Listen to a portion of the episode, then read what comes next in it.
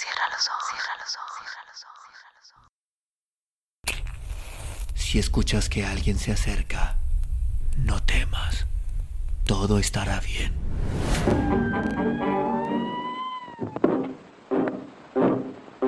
Folks, I'm going down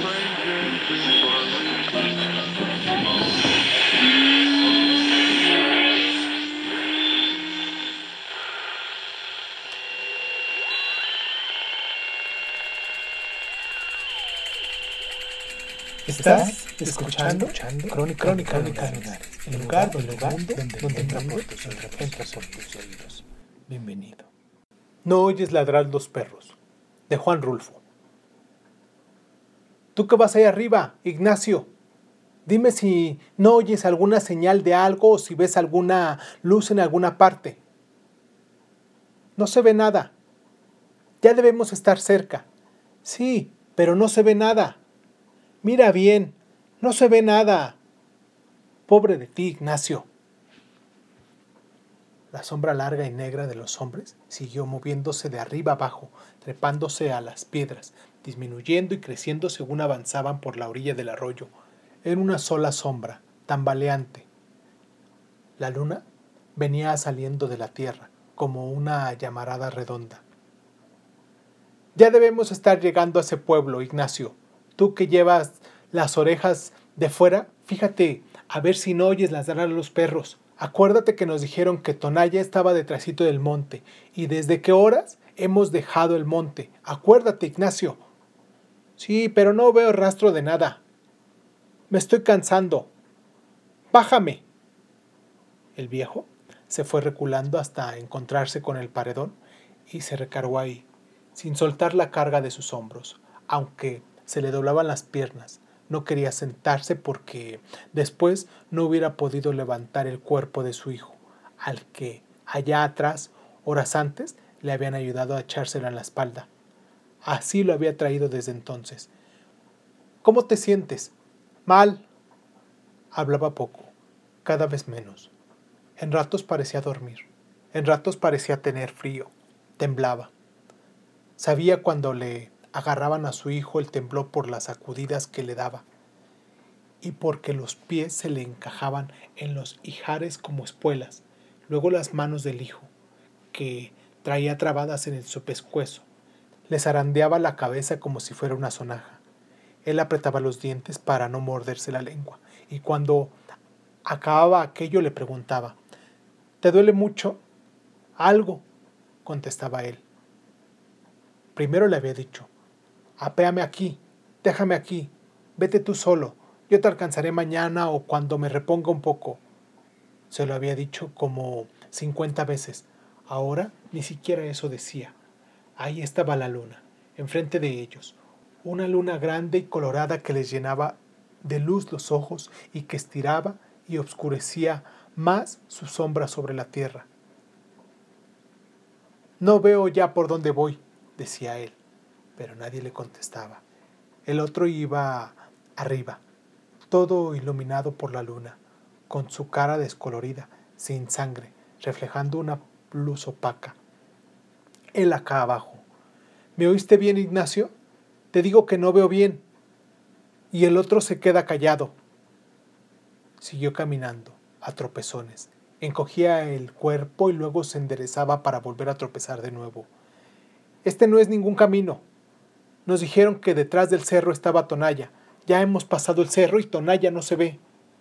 Ni se oye ningún ruido que nos diga que está cerca. ¿Por qué no quieres decirme qué ves? Tú que vas ahí arriba, Ignacio. Bájame, padre. ¿Te sientes mal? Sí. Te llevaré a Tonaya como dé lugar.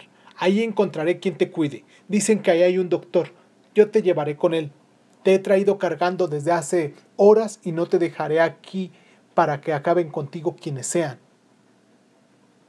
Se tambaleó un poco, dio dos o tres pasos de lado y volvió a enderezarse. Te llevaré a Tonaya. Bájame. Su voz se hizo quedita. Apenas murmuraba. Quiero acostarme un rato. Duérmete ahí arriba. Al cabo te llevo bien agarrado. La luna iba subiendo casi azul sobre un cielo claro. La cara del viejo, mojada en sudor, se llenó de luz. Escondió los ojos para no mirar de frente, ya que no podía agachar la cabeza agarrotada entre las manos de su hijo. Por esto que hago, no lo hago por usted, lo hago por su difunta madre, porque usted fue su hijo, por eso lo hago. Ella me reconvendría si yo lo hubiera dejado tirado ahí, donde lo encontré, y no lo hubiera recogido para llevarlo a que lo curen, como lo estoy haciendo. Ella la, es la que me da ánimos, no usted, comenzando porque a usted no le debo más que puras dificultades, puras mortificaciones, puras vergüenzas. Sudaba al hablar, pero el viento de la noche le secaba el sudor, y sobre el sudor seco volvía a sudar. Me derrengaré, pero llegaré con usted a Tonalla, para que alivien esas heridas que le han hecho. Estoy seguro de que, en cuanto se sienta usted bien, volverá a sus malos pasos. Eso ya no me importa, con tal de que se vaya lejos, donde yo no vuelva a saber de usted. Con tal de eso. Porque para mí, usted ya no es mi hijo. He maldecido la sangre que usted tiene de mí. La parte que a mí me tocaba la he maldecido. He dicho que se pudre en los riñones la sangre que yo le di. Lo dije desde que supe que usted andaba trajinando por los caminos, viviendo de robo y matando gente. Gente buena. Y si no, ahí está mi compadre tranquilino, el que lo bautizó a usted, el que le dio su nombre. A él también le tocó la mala suerte de encontrarse con usted. Desde entonces dije, este no puede ser mi hijo. Mira a ver si ves algo o si oyes algo. Tú que puedes hacerlo desde ahí arriba, porque yo me siento sordo. No veo nada. Peor para ti, Ignacio. Tengo sed. Aguántate. Ya debemos estar cerca.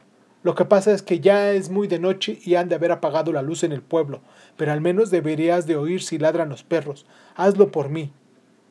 Dame agua. Aquí no hay agua. No hay más que piedras. Aguántate. Y aunque lo viera, no te bajaría a tomar agua. Nadie me ayudará a subirte otra vez y yo solo no puedo. Tengo mucha sed y mucho sueño. Me acuerdo cuando naciste. Así eras entonces.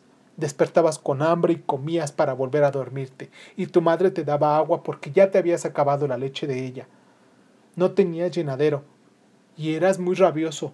Nunca pensé que con el tiempo se te fuera a subir aquella rabia a la cabeza.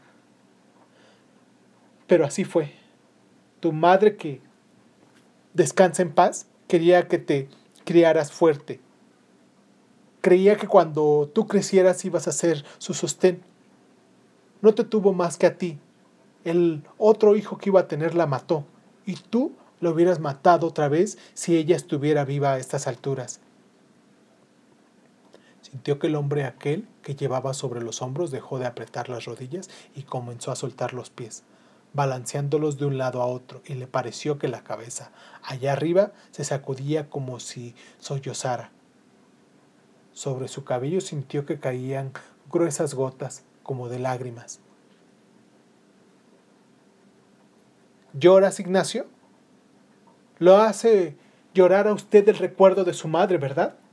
Pero nunca hizo usted nada por ella. Nos pagó siempre mal. Parece que en lugar de cariño le hubiéramos retacado el cuerpo de maldad. ¿Ya ve? Ahora lo han herido. ¿Qué pasó con sus amigos? Los mataron a todos. Pero ellos no tenían a nadie. Ellos bien hubieran podido decir, no tenemos a quien darle nuestra lástima. Pero usted, Ignacio. Ahí estaba ya el pueblo. Vio brillar los tejados bajo la luz de la luna. Tuvo la impresión de que lo aplastaba el peso de su hijo al sentir que las corvas se le doblaban en el último esfuerzo. Al llegar al primer tejabán, se recostó sobre el pretil de la acera y soltó el cuerpo, flojo, como si lo hubieran desconyuntado. Destrabó difícilmente los dedos con los que su hijo había venido sosteniéndose de su cuello, y al quedar libre, oyó cómo por todas partes ladraban los perros. ¿Y tú que no los oías, Ignacio? dijo. No me ayudaste ni siquiera con esa esperanza.